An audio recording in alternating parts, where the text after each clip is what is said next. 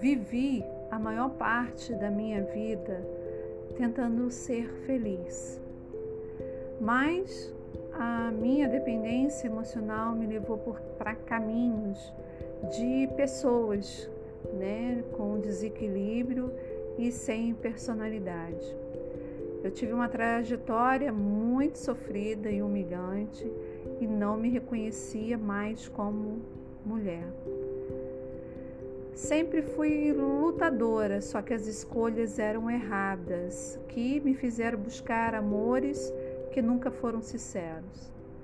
Por isso, achei importante é, começar a falar sobre a minha história para que assim pudesse ajudar não só mulheres, mas como homens também que vivem a dependência emocional.